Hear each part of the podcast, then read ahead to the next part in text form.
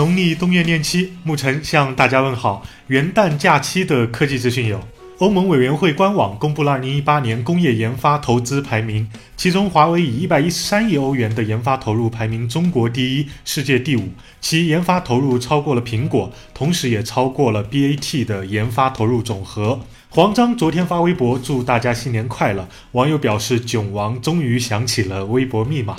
Flyme 事业部总裁杨岩也宣布卸任了，转任 CEO 特别助理，协助黄章运营公司所有事务。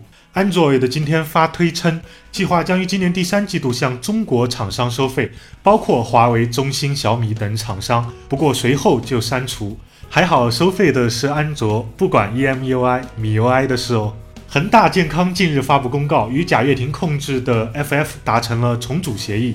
恒大持有百分之三十二的 FF 优先股，并百分之百持有 FF 香港。双方同意撤销所有诉讼。贾跃亭还可以在五年内回购恒大持有的百分之三十二 FF 股权。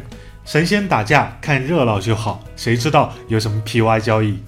李彦宏今天发布新年内部信，宣布百度2018年营收突破一千亿元，并表示那个能够做出好产品、受用户喜爱的百度已经回来了。新年新气象，一分钟近期将尝试改版，风格可能会变化无常，希望大家多提建议，多批评。2019，祝愿大家幸福安康，我们共同成长。